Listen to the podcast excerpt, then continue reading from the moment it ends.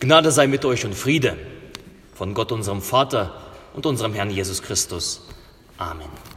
In der Stille lass uns für den Segen der Predigt beten.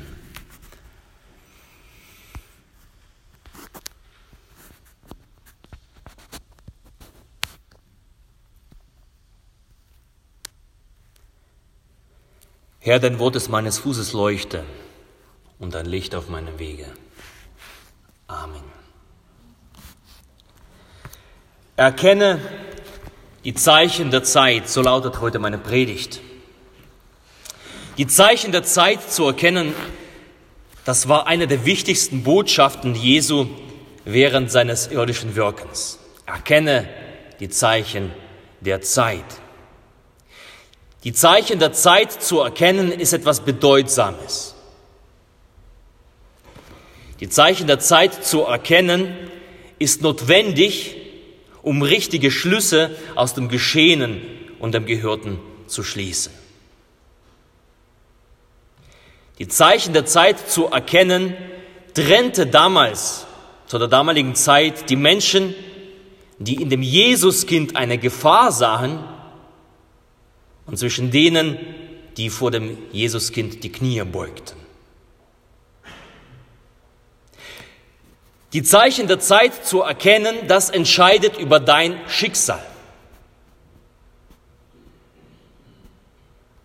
Die Zeichen der Zeit zu erkennen heißt, sich nicht von dem Scheinbaren blenden zu lassen, von dem Lauten, von dem Schrillen, von dem Aufdringlichen, sondern in die Tiefe zu schauen, hinter die Kulissen. Und heutiger Bibeltext aus Lukas 18 zeigt uns auf eine eindrückliche Weise, wie unterschiedlich die Menschen die Zeichen der Zeit deuteten.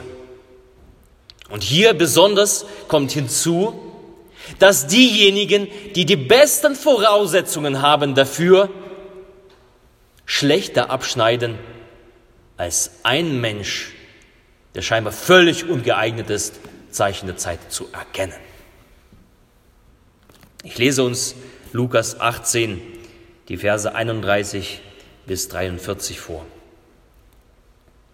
Jesus nahm aber zu sich die Zwölf und sprach zu ihnen, Seht, wir gehen hinauf nach Jerusalem und es wird alles vollendet werden, was geschrieben ist durch die Propheten von dem Menschensohn.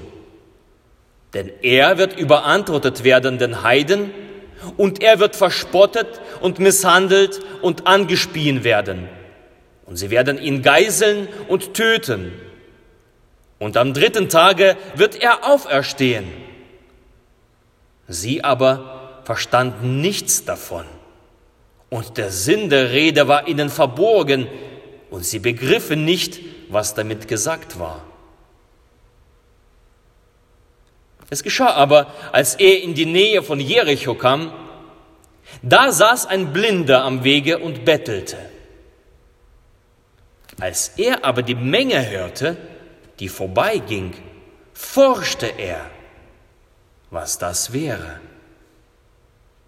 Da verkündeten sie ihm, Jesus von Nazareth gehe vorüber.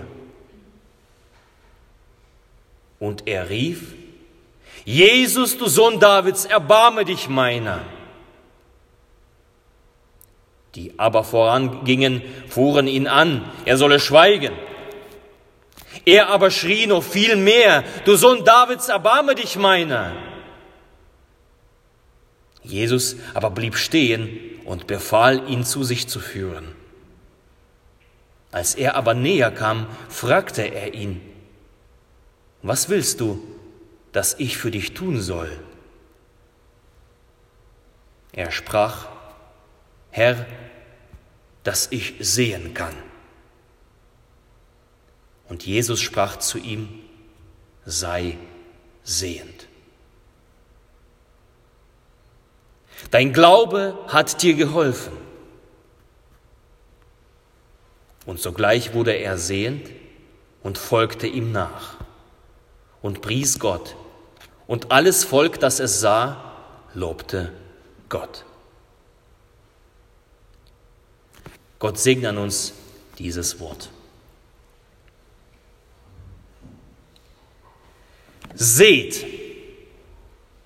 Das erste Wort aus diesem Textabschnitt, das Jesus zu seinen zwölf Jüngern spricht, seht. Seht, wir gehen hinauf nach Jerusalem.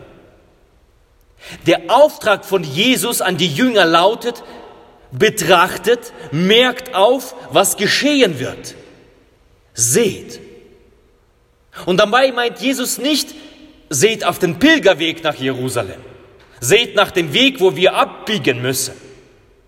Nein, Jesus sagt, erkennt die Zeichen der Zeit. Jesus stupst seine Jünger buchstäblich darauf.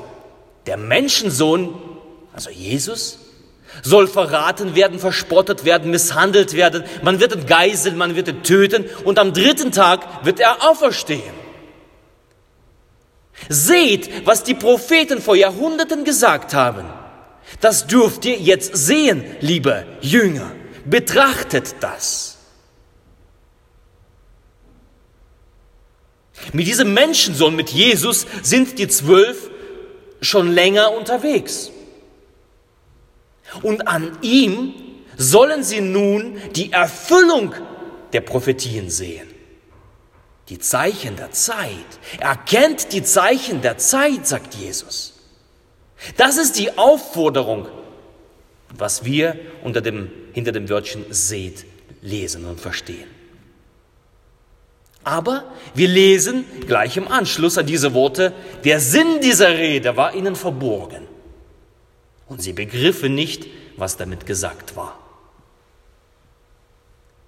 Wer sonst als die Jünger, die mit Jesus so viel erlebt haben, die in seiner Nähe waren, sollen es doch besser verstehen als sie. Aber die Jünger begreifen es nicht. Die Jünger lassen sich von Sichtbaren blenden. Das wird ganz besonders deutlich, als sie schon in Jerusalem sind. Ihr Augenmerk, ihre Aufmerksamkeit liegt auf dem Betrachten, nicht auf dem Betrachten des Menschensohnes, nicht das, was, was um Jesus herum passiert, sondern woanders. Meister, siehe, was für Steine und baut. Das wird später einer der Jünger sagen.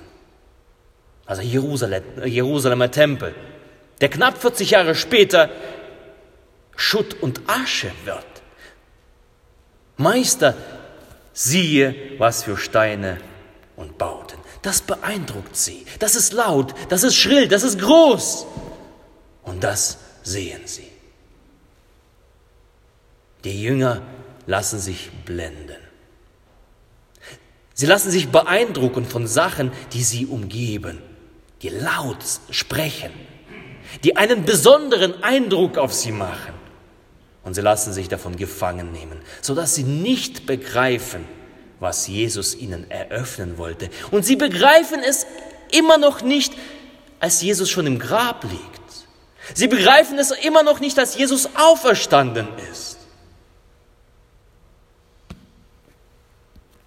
Wer schon einmal fotografiert hat, der weiß es, manchmal kommt es immer wieder vor, wenn du einen Autofokus einstellst, dass der Autofokus auf ein Objekt springt, das du eigentlich nicht scharf haben wolltest.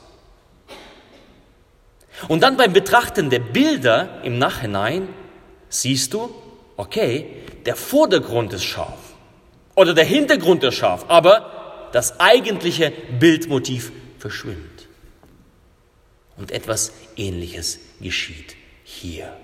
Das Wesentliche wird unklar und das Nebensächliche, die Nebensache tritt in Erscheinung.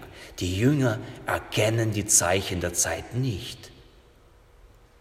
Sie verlassen Jesus sogar, denn sie haben es nicht begriffen. Durch Gottes Gnade aber zeigt sich Jesus ihnen später als Auferstandener. Er eröffnet ihnen nochmal in Rückschau, noch einmal Erst dann erkennen sie Stück für Stück. Unser Erkennen ist ein Stückwerk, haben wir gelesen. Und das ist so tröstlich, dass die Bibel es nicht verschweigt, dass sogar die Jünger die zu den Gründungsvätern der Kirche gehört haben, dahingehend versagen. Die Bibel übergeht die Tatsache nicht, dass sie, dass die Jünger blind sind. Und das findet hier ungeschmückt in Erwähnung in diesem Bibeltext. Und das macht mich etwas beruhigender. Aber zugleich hebt der Bibeltext eine Person hervor, die den Durchblick hat. Und das ist jemand, bei dem man es nicht vermuten würde. Es ist ein Blinder. Die Bibel überrascht immer wieder. Die Bibel stellt die Prinzipien dieser Welt in Frage. Ein Blinder erkennt. Ein Blinder ist ein Beispiel für jemanden, der die Zeichen der Zeit erkennt. Und diese Geschichte mit dem Blinden, die schließt direkt an dieser Episode an über die Ankündigung Jesu, seines Leidens, seiner Auferstehung, wo die Jünger das nicht erkennen, wo die Jünger aufgefordert werden, seht und sie das nicht erkennen. Und der Blinde kommt gleich danach.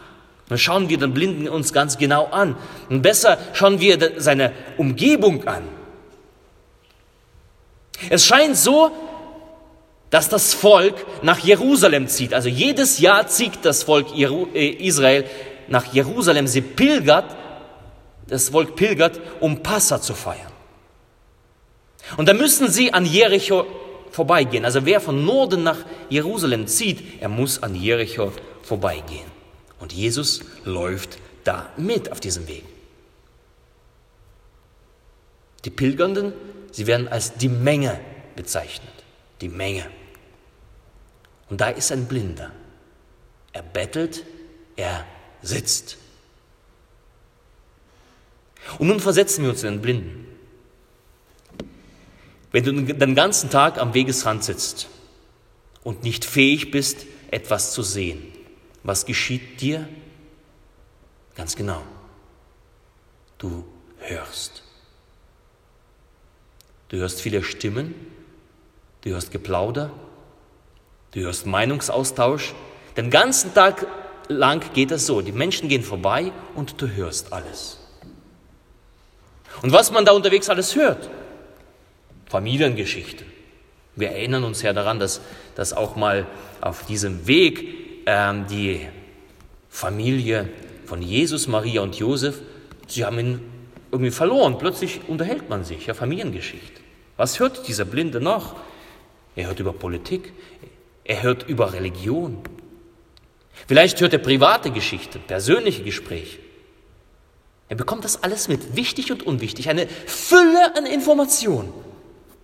Und dann in diesem ganzen Wirrwarr, ganzen Tag, er hört, er hört, er hört, hört der Blinde eine besondere Unruhe, ein besonderes Menschenaufkommen. Der Blinde wird aufmerksam. Und er fängt das zu machen, was in dem griechischen Text hier äh, steht, beschrieben wird, Pyntanomai. Pyntanomai. Das bedeutet, der Blinde fängt an nachzuforschen. Das ist ein interessantes Wort. Es steht nicht, er, er fragt, sondern es steht, er forscht. Besonders wenn wir die Apostelgeschichte, ich habe das nachgeschlagen, dieses Wort Pyntanomai, in der Apostelgeschichte taucht, taucht dieses Wort auf. Und dort wird das gebraucht für Tätigkeit der Oberen in einer Vernehmung. Also zum Beispiel bei der Geschichte, wo der Hohe Rat in Causa Petrus und Johannes, Petrus und Johannes, sie haben einen Blinden, äh, einen, einen Lahmen geheilt und sie, der, der Hohe Rat, also das Gericht, die lassen die zwei zu sich kommen und sie machen Pyntanomai. Sie verhören. Sie sammeln Beweise, sie sammeln Fakten, Hinweise und so weiter. Und dasselbe macht der Blinde. Er macht Pyntanomai, er forscht. Und in dem Bild einer Fotokamera zu bleiben, er schaltet den Autofokus aus und er fokussiert manuell. Er versucht, das Wichtige vom Unwichtigen zu trennen. Das Gute und Notwendige von dem Überflüssigen. Der Blinde forscht nach dem Grund Unruhe. Er forscht nach dem Namen, der irgendwann fällt. Jesus von Nazareth. Jesus, wer ist dieser Name? Ach, das ist irgendein Anf äh, Aufrührer, sagen die einen. Die anderen sagen, er geht nach Jerusalem, um König zu werden. Die Dritten sagen, er wird Römer vertreiben. Er gehört zum Widerstand gegen den Kaiser. Er soll ein Prophet sein, sagen die anderen. Jeremia ist er, Elia oder vielleicht ist er, ist er der, der geköpfte, auferstandene Johannes der Täufer. Noch andere sagen, Jesus ist der Wundertäter. Man muss ihn bewundern, diesen Jesus. Eine andere Gruppe, die da ankommt, nein, man muss ihn beseitigen, man muss ihn töten. Das steht zwar nicht in dem Text so drin, aber wenn man die Bibel im Kontext liest, weiß man, dass Jesus in den Gesprächen war. Man hat über Jesus geredet. Und genau das haben die Leute über Jesus gesagt. Das habe ich nicht alles erfunden, sondern steht alles in der Bibel. Und so ist davon auszugehen, dass bei diesem Nachforschen der Blinde auf diese unterschiedlichen Antworten über Jesus trifft. Er hört sie. Viele Stimmen haben ihre Berechtigung. Ist Jesus der Widerstandskämpfer? Ist er der König? Man begrüßte ihn ein paar Tage später in Jerusalem. Du König der Juden. Ist er dann, steht über seinem Kopf, als er gekreuzigt wird. Viele Gesprächsgruppen haben ihre Erklärungsmodelle und sie haben sich darauf geeinigt. Und sie ziehen vorbei und, und reden sich und, und jeder ist auf seine Version festgelegt und man unterhält sich und der Blinde hört das alles. Heute würden wir dazu sagen, diese Gruppen, diese Leute befinden sich in ihrer Filterblase. Doch der Blinde, mag er blind sein, mag er elend sein, aber er hat einen Vorteil als diese Gruppen, die da, die da laufen. Er, er unterscheidet sich von der Menge. Die Menge zieht vorbei, aber er ist nicht ein Teil dieser Menge. Er ist nicht ein Teil dieser fließenden Masse. Er sitzt am Rand der Blinde schwimmt nicht mit dem Strom nach Jerusalem. Er sitzt abseits. Er sitzt am Wegesrand. Und weil der Blinde abseits sitzt, nicht zu der Menschenmenge dazugehört, buchstäblich nicht dem Mainstream folgt, nicht von vornherein auf irgendwelche äh, logischen Anschauungen festgelegt ist, da sich blenden lässt, das erlaubt ihm zu fokussieren. Das ermöglicht ihm, das zu filtern, was er gehört hat und das zu trennen, was notwendig ist und was gut ist. Das macht ihn auch fähig, eine Entscheidung zu treffen. Zwischen all den Stimmen und Varianten muss er sich entscheiden, muss er eine Entscheidung treffen.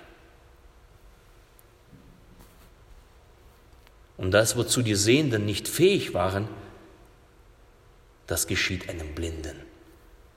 Der Blinde hat Schau.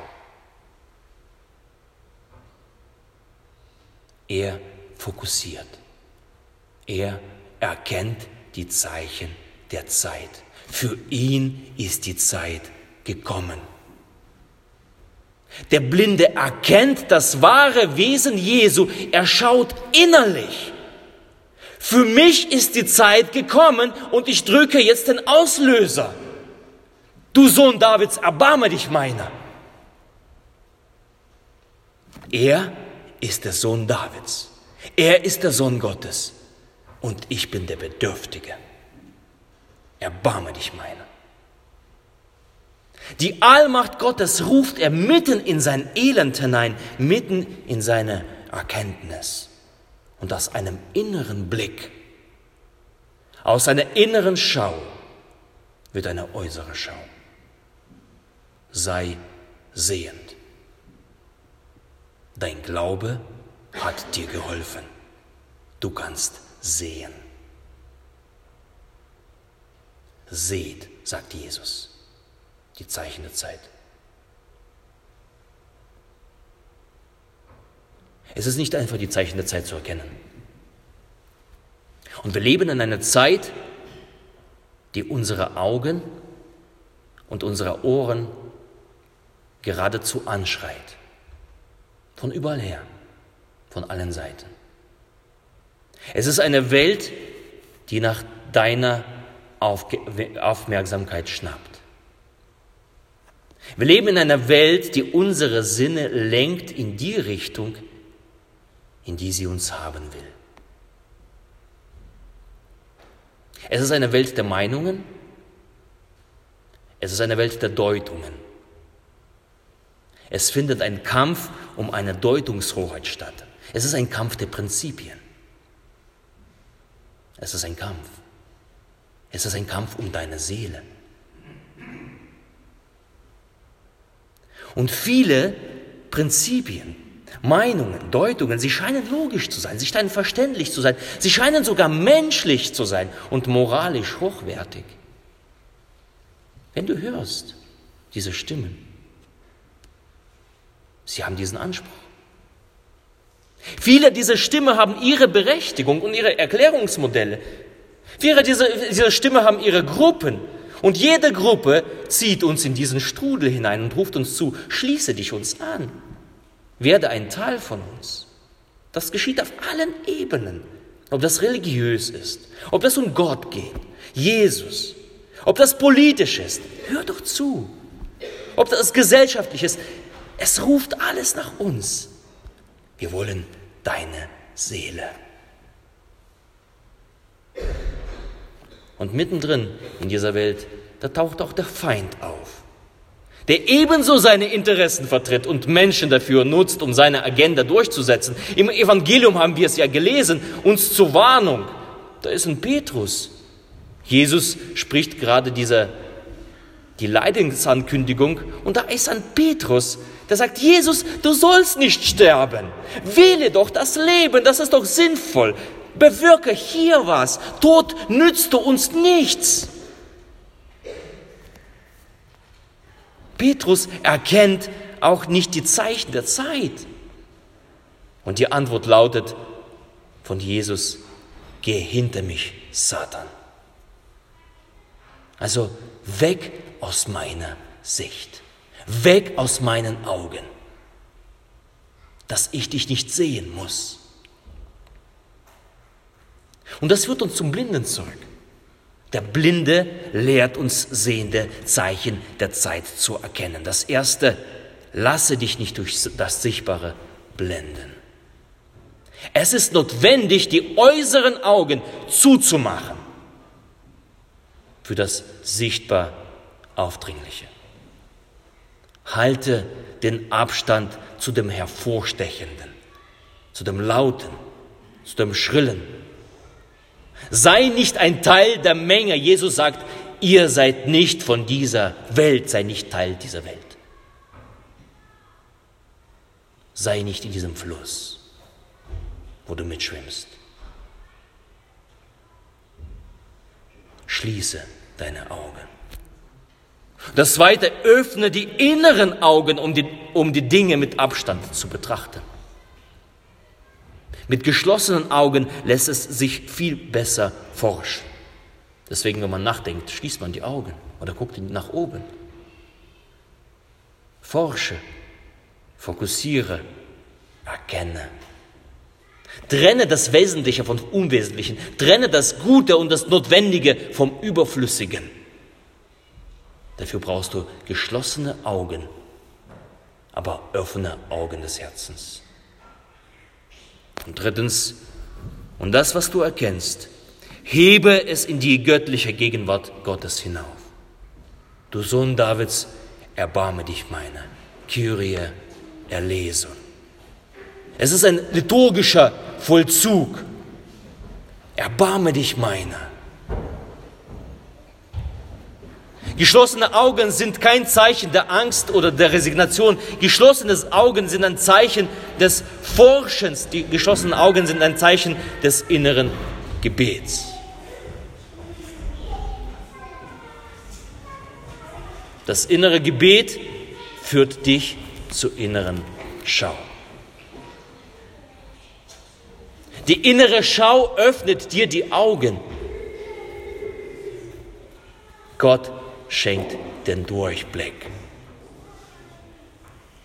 Der Blinde lernt uns heute an diesem Sonntag, die Zeichen der Zeit zu erkennen, entscheidet über dein Schicksal. Doch um die Zeichen der Zeit zu erkennen, brauchen wir geschlossene Augen nach außen, auf die Welt. Und der Lieben, dazu genau dazu lädt uns die Fastenzeit ein. Sie beginnt in dieser Woche. Am Mittwoch beginnt die Fastenzeit.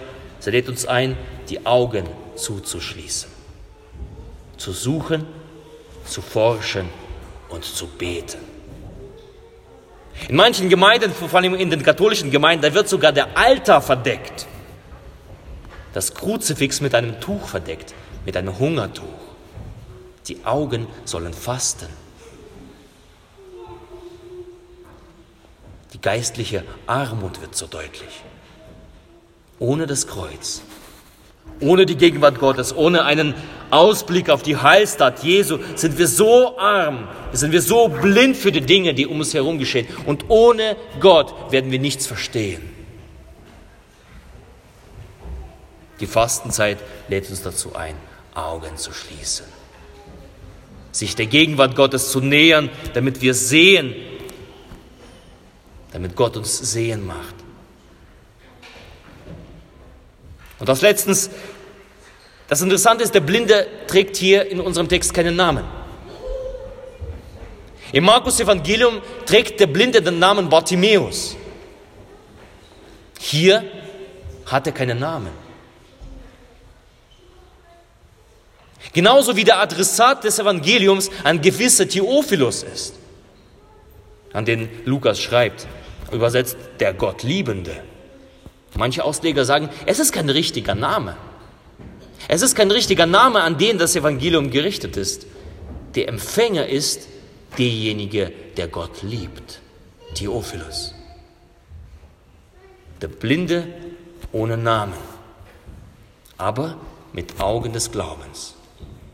Und der Adressat dieses Evangeliums, dieses Schreibens, dieses Bibeltextes von heute, Theophilus, also jemand, der mit dem liebenden Herzen, da bist du eingeladen, deinen Namen reinzusetzen.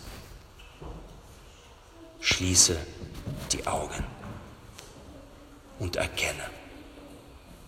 Erkenne die Zeichen der Zeit. Und der Friede Gottes der Höhe ist als alle Vernunft er bewahre eure Herzen und eure Sinne in Christus Jesus. Amen.